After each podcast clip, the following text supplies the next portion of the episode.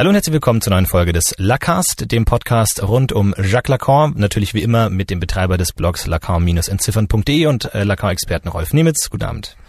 Guten Abend, Herr Will. Vielen Dank. Und mir, Florentin Will. Ja, und äh, ihr habt auch einige Fragen wieder an uns gesandt, denen wir uns jetzt gleich mal am Anfang widmen möchten. Und am Anfang stellt Mechthild die Frage Bezug nehmend auf die letzte Folge. Und zwar fragt sie, welches Signifikat ist Forderungen zuzuordnen, wenn sie im sprachlichen, strukturierten Unbewussten als Signifikanten vorkommen? Die Frage unterstellt, dass einem bestimmten sprachlich verfassten Element im Unbewussten, einer Signifikantenkette, ein bestimmtes Signifikat zuzuordnen ist. Und die entscheidende Antwort aus nicht nur Lacanischer, sondern allgemein psychoanalytischer Sicht ist kein bestimmtes Signifikat. Die Signifikanten des Unbewussten haben viele Signifikate, viele Bedeutungen. Und es sind nicht nur viele, sondern sie sind auch in Bewegung. Lacans Formel dafür lautet, das Signifikat gleitet unter dem Signifikanten also in schlichter Sprache, die Signifikanten sind mehrdeutig. Und warum sind aber nicht nur mehrdeutig, sie sind auch in Bewegung. Und warum sind sie in Bewegung? Weil sie sich um etwas drehen, was nicht gesagt werden kann, ist die Antwort speziell jetzt von Lacan. Gut, aber äh, sozusagen empirisch, wenn man jetzt beobachtet, wie im Verlauf einer Psychoanalyse herauszufinden versucht wird, was ein bestimmtes Signifikant bedeutet, also ein bestimmter Satz, ein bestimmtes Wort, eine bestimmte Verhaltensmuster, ein bestimmtes Verhaltensmuster, dann wird man darauf stoßen, dass es ein ganzes Netz von Bedeutungen hat. Und hieran schließt sich da, also ein, ein Netz, das in Bewegung ist. Und hieran schließt sich dann die nächste Frage von Lacan an. Gibt es in diesem Netz irgendetwas, was diese Bewegung stoppt? Gibt es bestimmte Elemente, die eine Stoppfunktion haben? Und von da aus kommt er dann zu einer Unterscheidung zwischen zwei Arten von Signifikanten, solchen, die Teile eines sich beständig differenzierenden signifikanten Netzes sind und solche, die eine Arretierfunktion haben. Das erste nennt er Wissen, das zweite nennt er Herrensignifikant. Äh, das ist jetzt nicht so wichtig. Das wichtig ist, dass er danach fragt, ob es Elemente gibt, die das Ganze zum Stoppen bringen. Aber das wäre ein anderes Thema. Gut, dann hatten wir eine weitere Frage vom Severin. Und der fragt, ähm, wie sieht Herr Nemitz das Gendern aus Lacanischer Perspektive? Diese Frage, wie soll ich sagen, trifft in gewisser Weise ins Schwarze, weil das ein Thema ist, mit dem Lacan sich über viele Jahre ausführlich beschäftigt hat. Das ist so umfangreich, dass ich ihm, dem Severin nur die Formel zurückspielen kann, mit der Lacan darauf antwortet, und die Formel ist es gibt kein sexuelles Verhältnis. Und was das bedeutet, das wäre wieder ein Thema für, eine andere, für eine andere Episode dieses Podcasts. Ja, dem werden wir uns früher oder später bestimmt auch mal widmen. Und die nächste Frage stammt von Peter. Und zwar berichtet der, Herr Januszek, das ist der Weisheitslehrer aus der Zeitung Die Zeit, wird gefragt, was man gegen unstillbare Sehnsucht tun könne.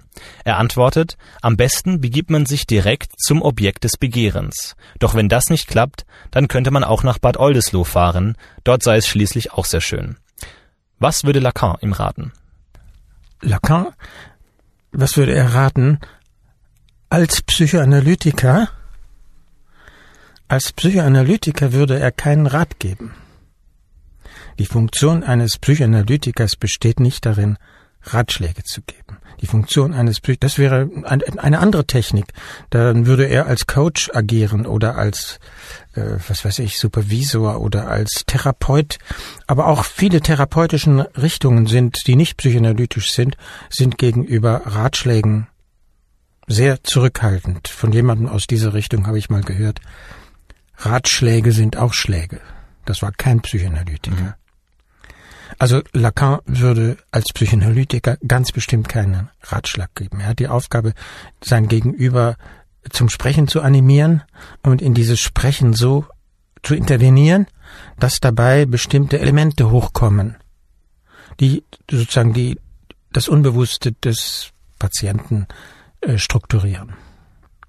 Aber wie würde er als Psychoanalytiker antworten?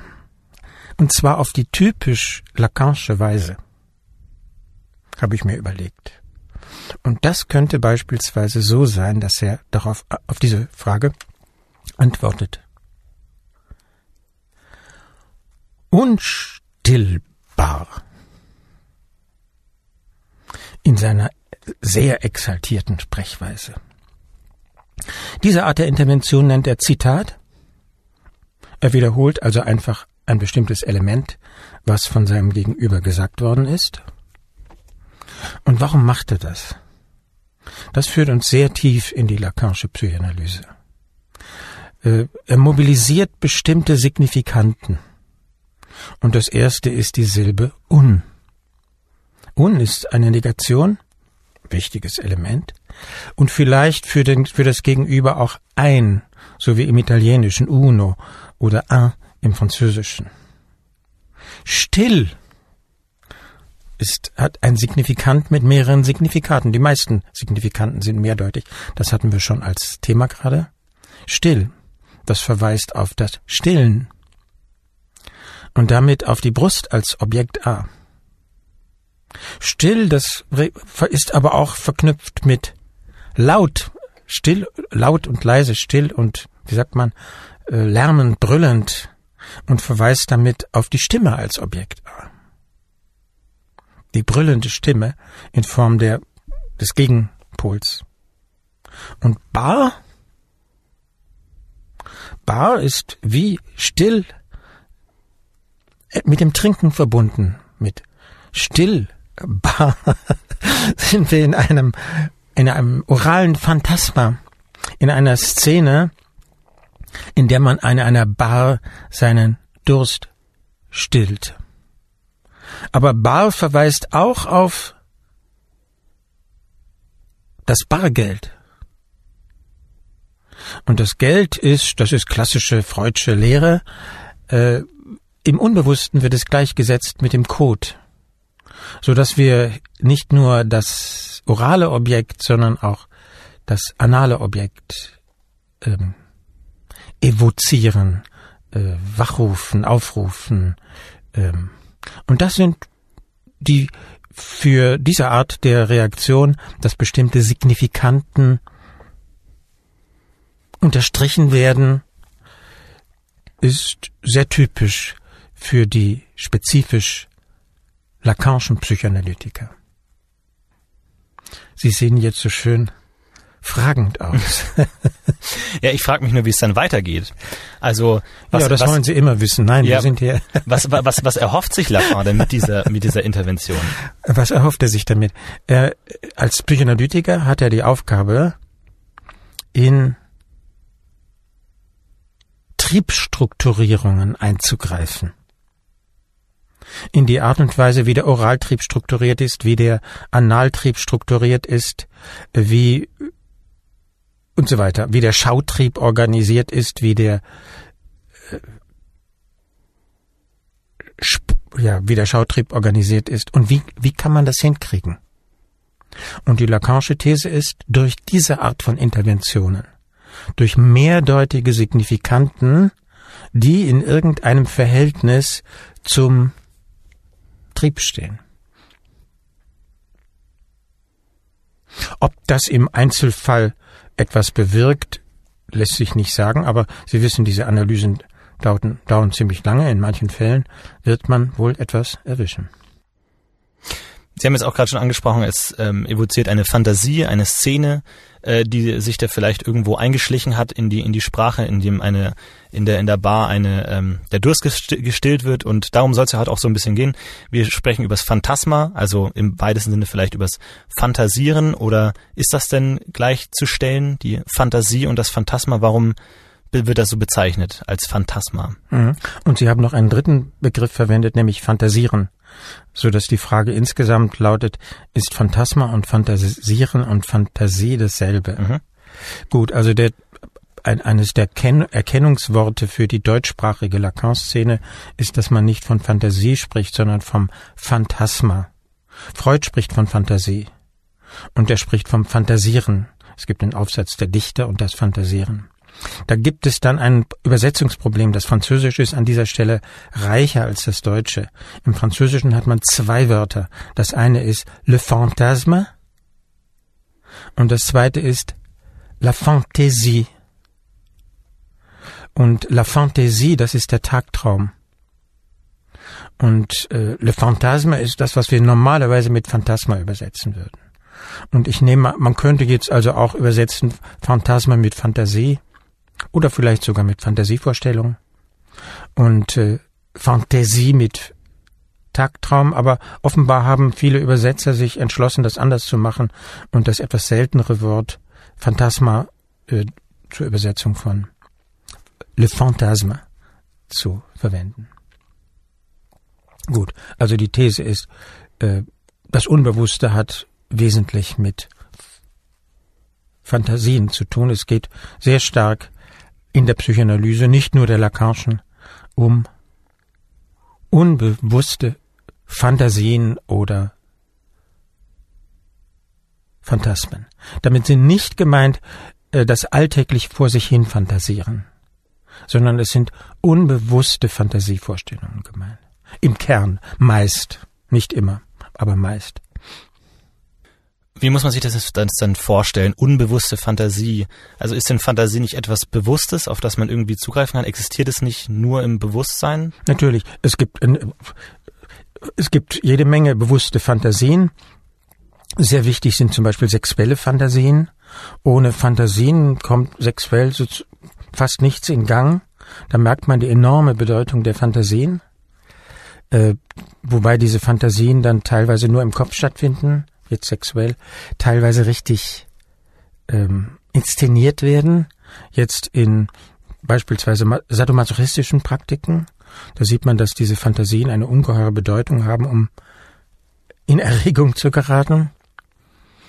Aber der Kern der Psychoanalyse bezieht sich auf unbewusste Fantasien. Und was ist eine unbewusste Fantasie? Das ist eine Entdeckung von Freud. Und das Beispiel, auf das Lacan sich immer wieder beruht, beruft, ist ein Aufsatz mit dem Titel von Freud Ein Kind wird geschlagen. Ein Kind wird geschlagen, das ist eine Masturbationsfantasie von, ich glaube, zehn, zwölf Patienten, die ähm, Freud hatte. Also eine sadistische Masturbationsfantasie. Und in der Analyse kommt heraus, dass diese Fantasie, die bewusst ist, gewissermaßen geschichtet ist. Dahinter stecken weitere Fantasien. Am Ende der, äh, das was heraus, am Ende der äh, Therapien ähm, verwandelt sich die Fantasie in die Fantasie. Der Vater schlägt ein Kind. Das Verdrängte war, dass es der Vater war. Also insofern war in der bewussten Fantasie ein verdrängtes Element äh, enthalten, das erst durch eine Analyse zutage äh, befördert werden kann, nämlich, dass es um den Vater geht. So, und damit sind wir im Bereich der Psychoanalyse, nämlich des Unbewussten. Aber Freud entdeckt, dass dahinter noch eine dritte Variante steckt, nämlich die F Variante, ich werde vom Vater geschlagen. Und diese Variante ist so unbewusst, dass sie von den Patienten nicht erinnert werden kann. Ist eine Konstruktion von Freud. Was also das Problem auswirft, hat er recht damit. Gut, also nehmen wir mal an, dass er nehmen wir mal an, dass er recht hat. Dann steckt hinter dieser bewussten Fantasie, steckt ein normaler Verdrängungsvorgang, den man aufheben kann, und ein anderer Verdrängungsvorgang, der nicht aufgehoben werden kann. Und das, was nicht aufgehoben werden kann, der Vater, ich werde vom Vater geschlagen, ist also eine masochistisch inzestuöse Fantasie. Das heißt, der auf der bewussten Ebene bei der Masturbation ist dieses Subjekt sadistisch und auf der unbewussten Ebene ist es masochistisch strukturiert. Der Masochismus tarnt sich als Sadismus. Das wäre jetzt eine typische Dynamik des Unbewussten. Das ist der Haupttext äh, von Freud, auf den Lacan immer wieder zurückkommt. 20, 30, 40, 50 Mal. Ich habe das nicht durchgezählt, aber es ist für ihn der beständige Bezugspunkt. Was er daran hervorhebt, jetzt, was ist die typisch Lacanische Zugang, ist, dass diese Fantasien in Form von Sätzen ausgesprochen werden. Und dass die drei Fantasien gewissermaßen Satztransformationen sind. Ein Kind wird geschlagen. Der F ich werde vom Vater geschlagen. Der Vater schlägt das von mir gehasste Kind. Das sind alles Sätze. Also er betont das symbolische Element. Zunächst denkt man an eine Szene, man das heißt, spontan nimmt, nimmt man das wahr als einen imaginären Vorgang. Und Lacan betont die sprachliche Seite, die er das hat. Und er betont, dass es eine Subjekt-Objekt-Beziehung ist. Äh, A schlägt B. B wird von A wird von B geschlagen. Es sind also zwei Elemente. Und Lacan behauptet, dass zwischen ihnen etwas Drittes vermittelt, zum Beispiel ein Stock. Das sagt Freud nicht, aber Lacan erfindet das dazu. Insgesamt hat also das Phantasma äh, für ihn diese Struktur. Wir haben ein Subjekt, wir haben ein Objekt und wir haben ein dazwischen vermittelndes Element, zum Beispiel eine Hand, die schlägt oder eine Peitsche oder wie auch immer das im Einzelnen beschaffen sein mag. Und welchen Zweck erfüllt diese Fantasie? Warum, warum macht das Subjekt das? Welche Funktion hat sie? Also es macht es ja nicht bewusst, deswegen frage ich vorsichtiger, welche Funktion hat die äh, Fantasie? Die hat die Funktion, das Begehren in Gang zu halten. Auf welcher, auf welcher der drei Ebenen? Auf allen oder nur auf den unbewussten Ebenen? Auf, auf allen. Auf allen. Auch auf der bewussten jetzt das Begehren im ganz banalen mhm. und psychoanalytischen Sinne der sexuellen Lust. Äh, das als Masturbationsfantasie hält es das Begehren in Gang. Ohne das spielt sich nichts ab. Und sie hält gleichzeitig ein unbewusstes Begehren in Gang. Das unbewusste Begehren ist das Begehren ein masochistisches Begehren ein masochistisch incestuöses Begehren. Und das stützt sich auf diesen Satz und auf diese Szene. Ich glaube, es ist noch wichtig, sich klarzumachen, wie man in der, äh, wie wichtig diese Fantasien sind. Diese unbewussten Fantasien. Und ich, man versteht es nicht, wenn man nicht ein Phänomen zur Sprache bringt, was eine Schlüsselrolle in der Psychoanalyse spielt, nicht nur bei Lacan, sondern schon bei Freud, nämlich den Wiederholungszwang. Die These ist, den Wiederholungszwängen, den Wiederholungen liegen unbewusste Fantasien zugrunde. Und das muss ich irgendwie plausibel machen. Was könnte das bedeuten? Den, was ist, was ist ein Wiederholungszwang? Und was könnte es bedeuten, dass dem unbewusste Fantasien zugrunde liegen? Mhm. Ich denke an eine ganz banale Geschichte, die mir kürzlich erzählt wurde aus dem Arbeitsleben. Eine Frau ist Angestellte in einem Unternehmen und es passiert und sie wird entlassen. Und warum wird sie entlassen? Weil sie auf ihrem Stuhl sitzt und wartet, dass man ihr Aufgaben gibt. Und wenn sie die Aufgabe erledigt, sie ergreift also keine Initiative. Und wenn sie die Aufgabe erledigt, macht sie das äußerst schleppend und am liebsten dann doch vielleicht etwas anderes. Und beim Gespräch über die Entlassung sagt sie, das passiert mir jedes Mal. Immer, immer, immer bin ich in einem Betrieb oder in einer Abteilung oder was auch immer, in einem Unternehmen, und immer gibt es dann zwei Vorgesetzte, der eine oder die eine würde mich sofort einstellen, aber der andere ist gegen mich. Der mag mich nicht oder die mag mich nicht. Das heißt, sie beschreibt das als etwas, was sich wiederholt. Und zwar auffälligerweise als eine Dreieckskonstellation, die sich beständig wiederholt.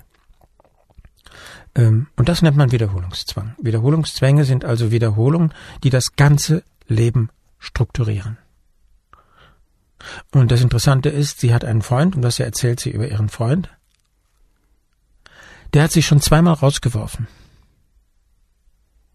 Also nicht nur im Betrieb wird sie rausgeworfen, sondern auch im Privatleben. Und sie hat dann den Kontakt wieder aufgenommen und es wieder hergestellt. Offenbar gehört dieses Muster von rausgeworfen werden und wieder von vorne anfangen ähm, zu, zu, ihrem Wiederholungszwang. Fre äh, äh, Freud hat dieses Phänomen äh, beschrieben und Lacan spricht meist nicht vom Wiederholungszwang, sondern von Wiederholung.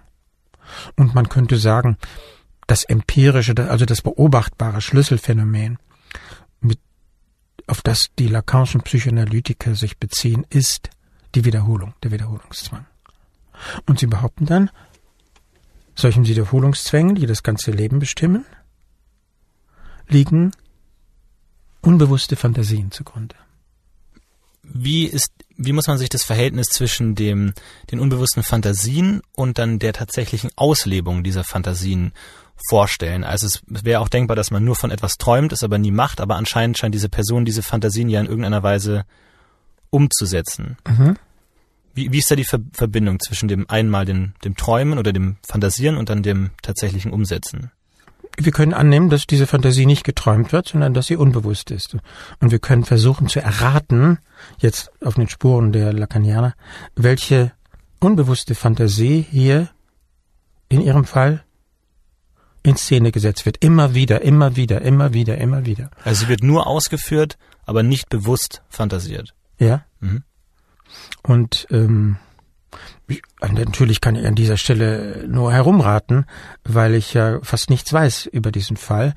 Äh, aber es könnte beispielsweise sein, dass, dass die unbewusste Fantasie sich um dieses rausgeworfen werden dreht. Mhm. Und was ist das Unbewusste, was ist das Objekt A, würde dann Lacan fragen, was rausgeworfen wird, was ausgeworfen wird. Na, und das ist der Code. In ihrem unbewussten Phantasma könnte sie, sie sich mit einem Kothaufen identifizieren. Das hört sich, wenn man das so ausspricht, bizarr an. Aber eigentlich wissen wir das. In Konflikten sagt der eine zum anderen oder die eine zu, zum anderen, du bist ein Stück Scheiße. Das heißt, diese Dimension ist einerseits völlig zugänglich und andererseits bizarr. Und das ist sozusagen das, der Geruch, den das Unbewusste hat. Etwas, was einerseits uns, ja, klar, das weiß man doch, und andererseits, wie kann das sein? Gut, also es könnte sein, dass sie sich damit identifiziert, ein Stück Scheiße zu sein. Und äh, das wäre die unbewusste Fantasie. Ein Stück Scheiße, die runtergespült wird, die weggeschafft wird. Und warum? Weil sie na, in ihrer, dem, was sie bewusst sagt, will sie die Liebe und die Anerkennung ihrer Vorgesetzten und ihres Partners gewinnen. Auf der unbewussten Ebene, würde man mit Lacan vermuten, geht es ihr darum, dem Begehren des anderen etwas vorzusetzen. Das heißt, die ängstigste Frage überhaupt ist, was will der andere eigentlich? Und das Unbewusste wie soll ich sagen, spekuliert, rät, vermutet, ein Stück Scheiße. Und das wird dem Begehren des anderen gewissermaßen vorgesetzt, weil für das kleine Kind das die kostbare Gabe ist. Das hat schon Freud entdeckt. Das, was das Kind dem offenbar den Eltern ist es so wichtig, diese Sache mit dem aufs Töpfchen gehen und nicht in die Windel scheißen und so weiter. das ist eine, ein tolles Ding. Und also gebe ich diese Gabe und mache mich selbst zu dieser Gabe. Und auch, auch hier sehen wir wieder die Struktur, dass es im Endeffekt um das Begehren des anderen geht, also um das Begehren der vermutlich Eltern, die vielleicht das, das in irgendeiner Weise wollen. Also das Unbewusste besteht nicht aus, was ich eigentlich will, sondern aus dem, was der andere eigentlich will. Ja, ja, ganz genau. Es könnte aber auch sein, dass es ein, ein orales Phantasma ist. Das heißt, ein unbewusstes Phantasma, in dessen Mittelpunkt die Brust steht. Und die Frage ist, wie man das unterscheiden kann, da man ja keinen direkten Zugang dazu hat. Lacans Antwort darauf lautet, das sieht man daran, in welche Art von Forderungen diese Objekte A eingebettet sind. Das anale Phantasma ist verbunden mit Forderungen, die die Eltern an das Kind richten. In Lacanischer Terminologie, also mit Ansprüchen, mit Forderungen von Seiten des anderen an das Subjekt. Mach das, du musst das und das tun. Ja klar. Das ist die Analerziehung, die Sauberkeitserziehung. Beim oralen Objekt, bei der Brust ist es umgekehrt. Äh, da, das ist, die ist verbunden mit Forderungen, die das Subjekt an den anderen richtet. Wann gibt's endlich was zu essen? Oder uns jetzt für, in art, völlig artikulierter Sprache. Man könnte also fragen, wie in diesem Fall, über den ich erzählt habe, wie diese Person sich darstellt, wie sie sich verhält. Äh, sie wartet dauernd darauf, dass Forderungen, dass, auf, dass, sie, dass ihr Aufgaben gestellt werden. Aufgaben sind Ansprüche, Forderungen. Also sie wartet immer auf den Anspruch des anderen. Das spricht dafür, dass ihr unbewusstes Phantasma ein anales Phantasma ist. Aber möglicherweise ist mir die Geschichte nur äh, ungenau erzählt worden. Vielleicht ist es ja so, dass sie so ist wie eine andere Person, die ich aus einem anderen Zusammenhang kenne, die fortwährend ihre Vor Vorgesetzten mit Fragen löchert. Ähm, so dass es zur Störung der Abläufe führt, weil niemand so richtig arbeiten kann. Und alle sagen, ja, das, das weißt du doch, das habe ich dir schon zweimal erklärt. Oder dreimal oder viermal oder fünfmal. Dann wird dieser Person das untersagt, dauernd zu fragen. Das wird dann auf irgendeinem bestimmten Termin, einmal in der Woche gibt's Fragestunde oder sonst was. Äh, und dann wird die Person krank. Sie kann nur hier existieren, indem sie Fragen stellt, Fragen stellt, Fragen stellt, Fragen stellt. Das ist eine Frage, ist Demande, eine Frage, auch ein, ein Anspruch, der an den anderen gestellt wird. Dann kann man also vermuten, dass hier ein orales Phantasma im Hintergrund steht. Also je nachdem, welcher Anspruchstyp vorherrscht, darf man ein bisschen raten, oral oder. ja, also haben wir hier ein Beispiel von einem Phantasma, das nicht bewusst fantasiert wird, aber ausgeführt wird. Ich kenne ehrlich gesagt eher, eher die andere Seite, also natürlich, wenn es nicht bewusst ist, aber ich kenne eher die Seite, dass man Dinge fantasiert, sie aber dann nicht tut. Wie, wie steht Lacan dazu? Ja, Tagträume sind das jetzt, ne?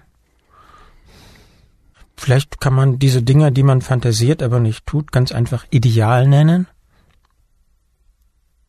Ich möchte ein großer Maler werden oder ein großer äh, Unternehmer oder ein großer äh, Wissenschaftler oder was auch immer, ein, ein toller Koch. Ähm, in der psychoanalytischen Terminologie ist das ein Ideal. Und das ist mit solchen, manchmal bei manchen Leuten mit sehr detailliert ausgemalten Fantasieabläufen verbunden. Und das gehört auf die Ebene des Ichs. Ein Ich gibt es nur mit solchen Fantasievorstellungen.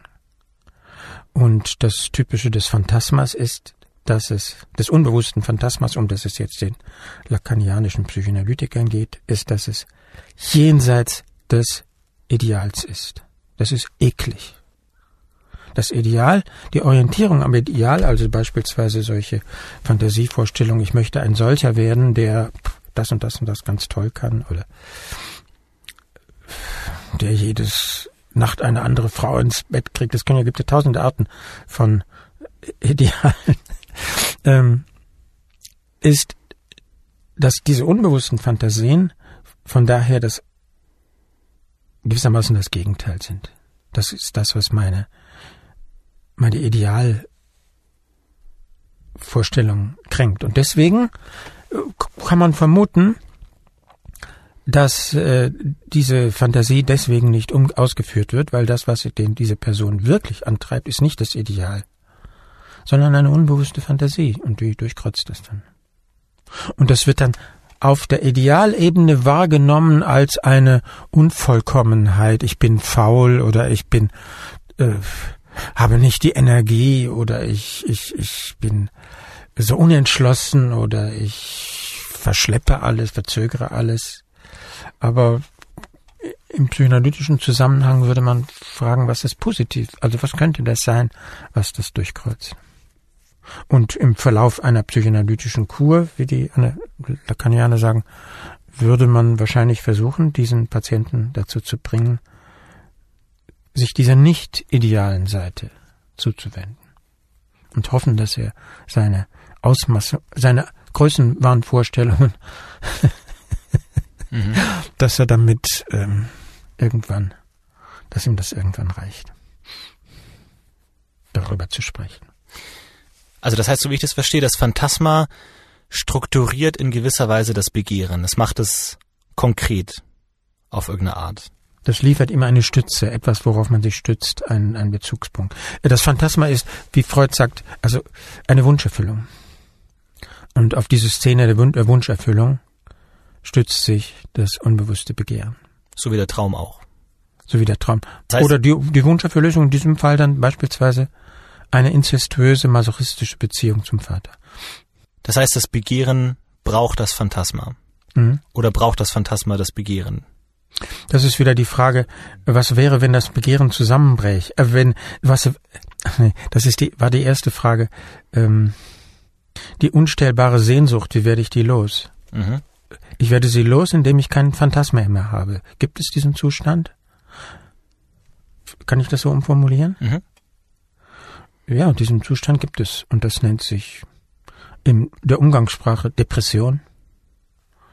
Bei Freud vielleicht Melancholie und ist sichtbar an Leuten, die wie, wie würde meine Mutter das formulieren? Die keinen Spaß mehr am Leben haben. Mhm. Für die es schon schwer ist, morgens aufzustehen. Die, das ist ein grauenhafter Zustand. Das, äh, es gibt jemanden, der diesen schrecklichen Zustand also es gibt grauenhafte Varianten, es gibt es in vielen Varianten, leichte Depression bis absolute Zerstörung. David Foster Wallace, der amerikanische, US-amerikanische Romanschriftsteller, hat solche Zustände erschütternd eindringlich beschrieben. Und wäre das dann nur ein Fehlen eines bewussten Phantasmas oder dann auch eines unbewussten Phantasmas? Auch eines unbewussten Phantasmas. Also fehlt beides. Das unbewusste Phantasma kann zusammenbrechen und das kann schrecklich sein ich, ich möchte nochmal auf den die Verbindung zwischen dem dem Phantasma und dem tatsächlichen Ausleben oder dem Agieren, dem Wiederholungszwang, ähm, dem oder dem Wiederholungszwang, ja. Also ich sage das Wiederholungszwang, weil Agieren wiederum ein psychoanalytischer Terminus ist. Ach so, okay, das okay. und der ist sehr interessant, aber würde noch einen weiteren Begriff einführen. Mhm. Mhm. Ähm, weil jetzt zum Beispiel in dieser Masturbationsfantasie mit dem ein Kind wird geschlagen, das ist jetzt wahrscheinlich etwas, das die Person nicht aktiv tatsächlich umsetzen möchte, sondern es reicht, wenn es fantasiert wird. Ja.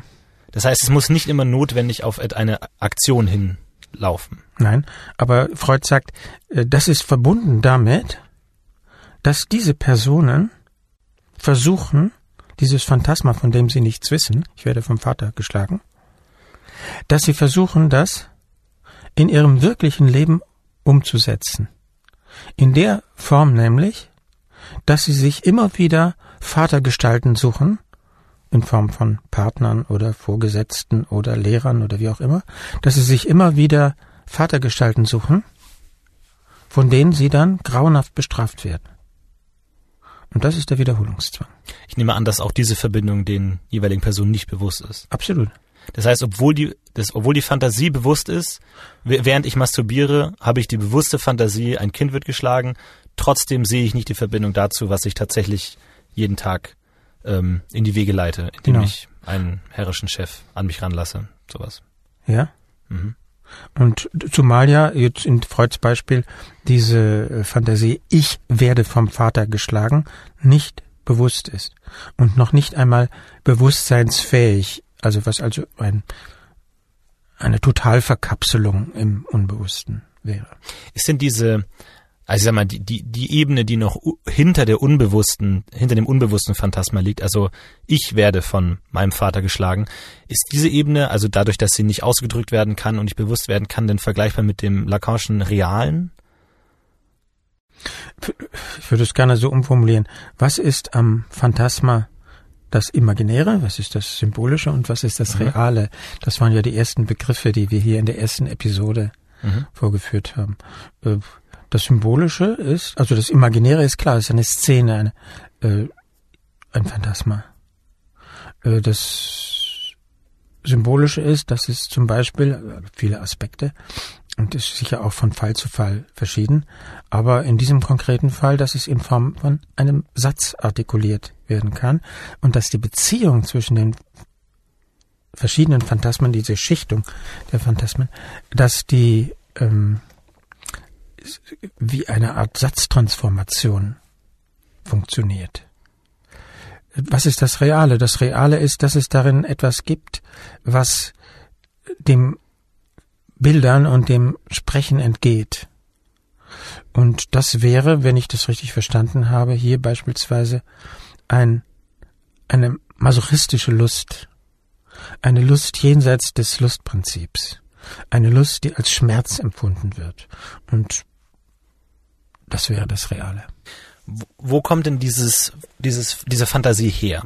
Könnt, es ist ja relativ einfach, ähm, äh, relativ naheliegend jetzt zu behaupten, dass es tatsächlich auf irgendeinen ähm, Ursprung in der Realität fußt, zu sagen, das Kind wurde tatsächlich in seiner Kindheit geschlagen und dadurch ist es, hat sich das durch ein Trauma festgesetzt. Ist das so? Kann man das so deuten?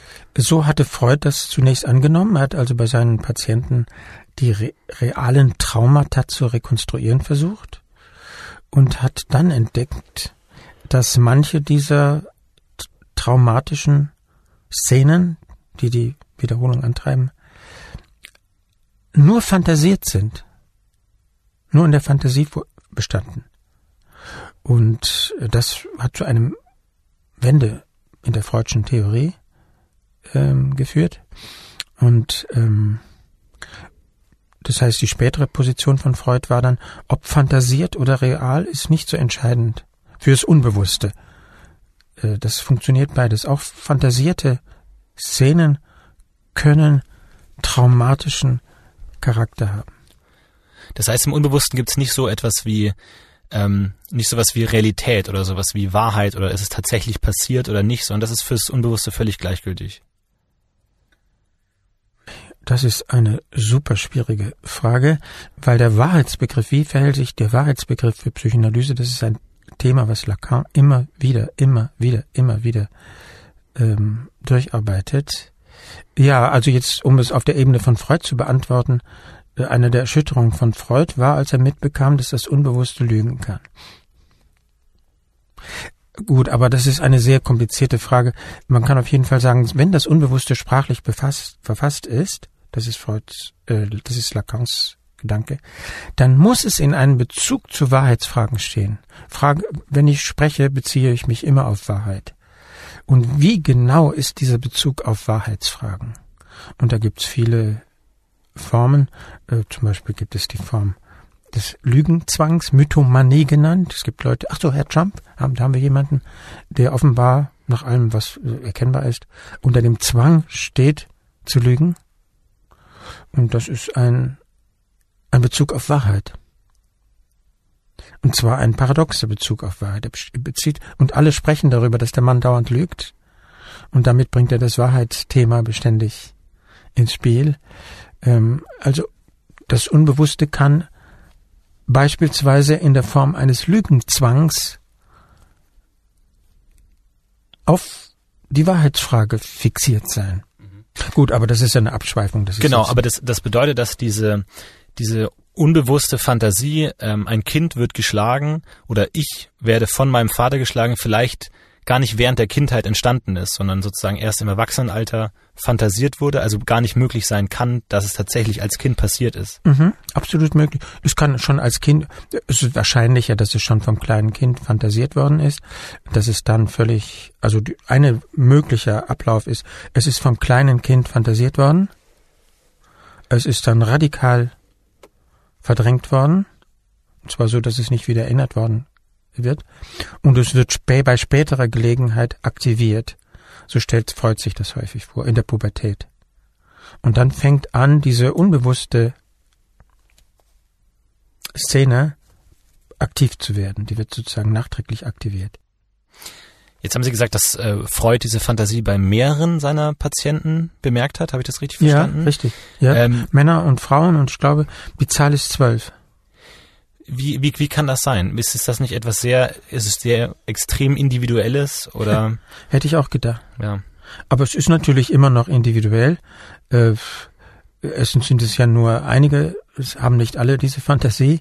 Und ähm, jeder hat, jede Fantasie hat wahrscheinlich einige Varianten äh, und unterscheidet sich von anderen. Aber Freud arbeitet das heraus, was diesen Fantasien gemeinsam ist. Also könnte man denn sagen, dass es gewisse, ja, vielleicht sowas wie archetypische Fantasien gibt? Also zum Beispiel, wenn man auf, jetzt zum Beispiel auf einer, Das ist, äh, das nimmt, äh, bitte, Frank. ja, zum Beispiel, also aus ein, ein Beispiel aus meinem Alltag, wenn man sich zum Beispiel auf eine Pornoseite begibt, dann fällt einem da auf, dass es verschiedene Kategorien von Pornofilmen gibt, die verschiedene Fantasien ähm, sozusagen darstellen oder erfüllen möchten. Und da stelle ich mir die Frage, ist das reiner Zufall, dass es zum Beispiel sehr viele äh, Mütterfantasien gibt oder auch Schwester- oder Inzestfantasien? Ist das einfach nur irgendwie ein, ein, ein gesellschaftlicher Trend oder gibt es wirklich sowas wie archetypische Fantasien, die häufiger vorkommen als andere? Das ist jetzt wieder ein Problem mit den Wörtern. Ich habe es mit den Wörtern. Und das Wort Archetypus stammt wiederum aus psychoanalytischem Zusammenhang. Und zwar jetzt nicht von Freud, sondern von seinem, einem Schüler von ihm, C.G. Jung, dem Schweizer äh, Psychoanalytiker und Psychiater.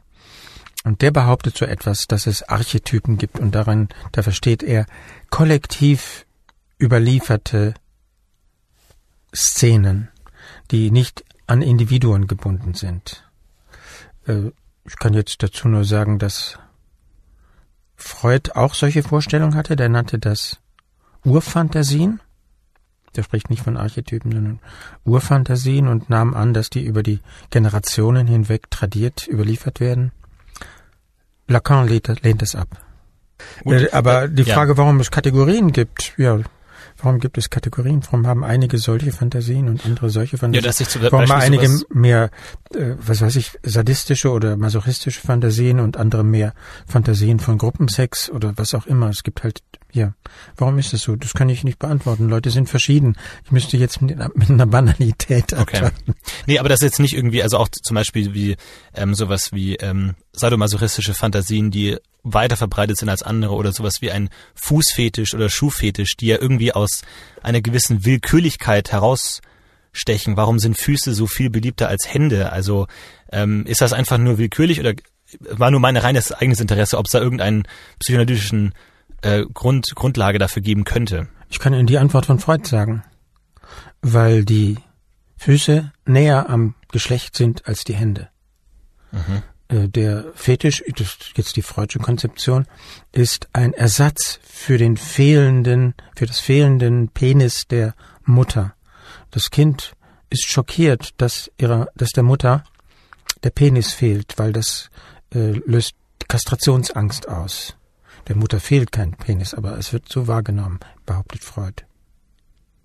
Und es sucht nach einem Ersatz. Und wie sucht es nach einem Ersatz? Es findet den Ersatz in der Nähe des Geschlechtsorgans. Und deswegen ist ein Fetisch zum Beispiel ein Pelz,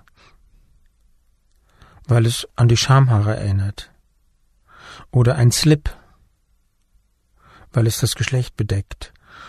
Oder ein Fuß, weil man, wenn man von unten hoch guckt, bei den Zähnen anfängt. Außerdem haben Zehen mit etwas Fantasie etwas Phallisches. Es sind äh, zehn kleine. Phalli auf einmal.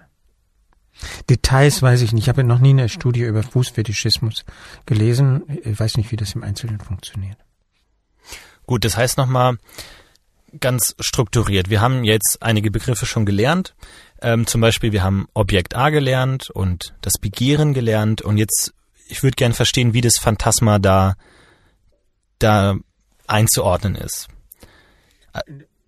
Ja, also das Begehren richtet sich auf das Objekt klein a, braucht aber das Phantasma, um das Objekt A irgendwie greifbar zu machen oder das Begehren aufrechtzuerhalten oder eine Vermittlung herzustellen, sowas? Das Begehren stützt sich auf eine unbewusste Szene, jetzt im Fall des Neurotikers, des typischen Patienten eines Analytikers. Okay? Mhm. analog zu den bewussten Szenen, auf die sich ein beispielsweise perverses Begehren stützt oder ein ganz normales ähm, neurotisches sexuelles Begehren. Okay. Das Begehren stützt sich auf Fantasieszenen. Und die Frage ist, die Frage, die Lacan sich stellt, wie sind diese Fantasieszenen strukturiert? Gibt es etwas, was allen gemeinsam ist?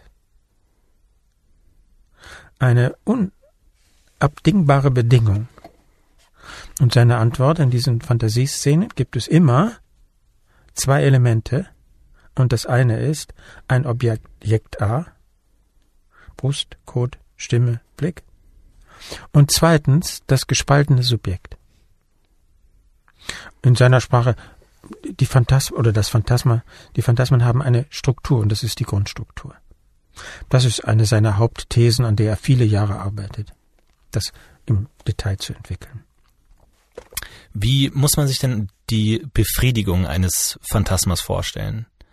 Also wenn jetzt zum Beispiel dieses äh, unbewusste Phantasma, äh, ich, ich werde von meinem Vater geschlagen, ähm, existiert hinter dem Unbewussten, gibt es eine Form der Befriedigung davon? Oder ist es auf ewig unbefriedigt und wird nur fantasiert? Bewusst Die Frage ist, was man unter Befriedigung sich vorstellt. Und in freudscher Sprache wäre das, mit welcher Lust ist, mit welcher Art von Lust ist das Phantasma verbunden und die Realisierung des Phantasmas im Wiederholungszwang. Also beispielsweise kann man sich fragen, wie die Frau, von der ich, Frau X, von der ich zu Anfang erzählt habe, die immer wieder rausgeschmissen wird, weil sie apathisch auf Aufträge wartet, die sie ähm, dann nicht erfüllt ähm, mit welcher Art von Lust ist das verbunden? Dieser Vorgang des Rausgeschmissenwerdens. Und es ist klar, als erstes kann man sagen, mit Unlust. Das rausgeschmissen werden, das heißt ja für sie, sie ist fix und fertig. Sie leidet. Und äh, das heißt, die Lust, mit der das verbunden ist, die tritt hier als Leid auf. Und Freuds Behauptung ist, dass in vielen Fällen das Leid die bewusste Form einer unbewussten Lust ist. Also beispielsweise jetzt äh, in, Freuds Beispiel, ein Kind wird geschlagen, äh, die Person, die dann in ihrem Erwachsenenleben immer Vaterfiguren sucht, von denen sie streng bestraft wird, die erlebt das als Leid. Aber auf der unbewussten Ebene ist das eine masochistische Befriedigung. Eine Lust jenseits des Lustprinzips. Ist Freuds Ausdruck. Und wie könnte man eine solches, eine solche Problematik in einer Psychoanalyse auflösen? In der Lacanischen Psychoanalyse geht es wesentlich darum, sich diese unbewussten, diesen unbewussten Phantasmen zu nähern und sie in Sprache zu verwandeln. Und ein Beispiel habe ich gegeben, wie jetzt von Seiten des Analytikers, zum Beispiel durch diese komischen Interventionen vom Typ. Was war das noch? Unstillbar. Ja. Unstillbar. Mhm. Und verschwinden diese, diese Phantasmen dann auch, wenn sie äh, bewusst gemacht werden, wurden oder in Sprache gefasst sind? Die Lacanianer sagen, sie können sozusagen in ihrer Wirksamkeit, in ihrer Heftigkeit gemildert werden, so dass dann beispielsweise die Beziehungen zu den väterlichen Vorgesetzten nicht mehr ganz so katastrophal enden. Ich glaube so ungefähr. Äh, die, die Wirksamkeit kann zurückgedrängt werden. Ach so, ich kann Ihnen einen anderen Fall ähm, erzählen von einem unbewussten Phantasma. Eine Frau, das habe ich kürzlich gelesen, eine Frau, die ist Anästhesistin. Das heißt, sie hat beständig damit zu tun, mit der Frage von Leben und Tod zu tun. Und das beschäftigt sie auch. Sie ist ständig mit der Frage, mit dem Problem beschäftigt, dieser alte Mensch, äh, der jetzt kurz davor ist zu sterben, sollte da wirklich noch eine Operation durchgeführt werden? Ist es, wäre es nicht besser, ihn einfach sterben zu lassen? Es ist also eine Anästhesistin, die mit Leben und Tod nicht nur, wie soll ich sagen, berufsmäßig zu tun hat, sondern die das auch beschäftigt, äh, ob es richtig ist, das Leben äh, auf, um jeden Preis zu verlängern. Diese Frau, äh, das stellt sich in der Analyse heraus, wurde unter speziellen Umständen geboren, äh, zusammen mit einem toten Zwilling. Und äh, der Satz wurde bei ihrer Geburt von ihrer Mutter gesprochen. Ob sie überleben wird? Und das gehört zu den Familiengeschichten, die alle Familien haben. Das heißt, diese Szene ist immer wieder erzählt worden, immer wieder erzählt worden und auf diese Weise offenbar in ihr Unbewusstes gewandert. Und das heißt, ihr gesamtes Verhalten ist geprägt von dieser Frage, ob sie überleben wird, ob sie überleben wird. Und sie, ihre Phantasma ist sowas in der Art wie, sie begreift sich als Herrin über Leben und Tod. Und im Verlauf der Analyse wird ihr das langsam klar, dass sie zum Beispiel einen Ehemann gesucht hat, der, was war das noch, die, das, der dem Tode entronnen ist, knapp. Was war das noch? Der den Selbstmordversuch begangen hat. Aber auf jeden Fall, ohne Tod geht's bei ihr nicht. Das, alle Figuren, die auftauchen, müssen in dieser Nähe, in diesem, in dieser Kippe zwischen Leben und Tod, Tod sein. Und die, in dem Bericht, den ich dazu gelesen habe, wird gesagt, das mildert sich. Sie fragt sich nicht mehr dauernd, ob man jemanden äh, leben lassen sollte. Mhm. Glücklicherweise hat sie das nie in die Realität umgesetzt, aber es beschäftigt sie auch nicht mehr so. Es mildert sich. Und das wäre ein guter Erfolg einer Psychoanalyse. Und diese, diese bewussten Bedenken, dieses, äh, dieses moralische sich fragen, dieses sich quälen mit der Frage, ist dann wieder eine Unlust, die äh, vielleicht auf ein unbewusstes Lustempfinden ähm, hinweist. Ja, könnte sein, aber ich versuche mich daran zu erinnern. Die Autorin dieses Artikels äußert sich nicht zu dieser Frage. Mhm. Die wüsste es sicher, man müsste sie anschreiben, mhm. wo verortet sie genau die unbewusste Lust.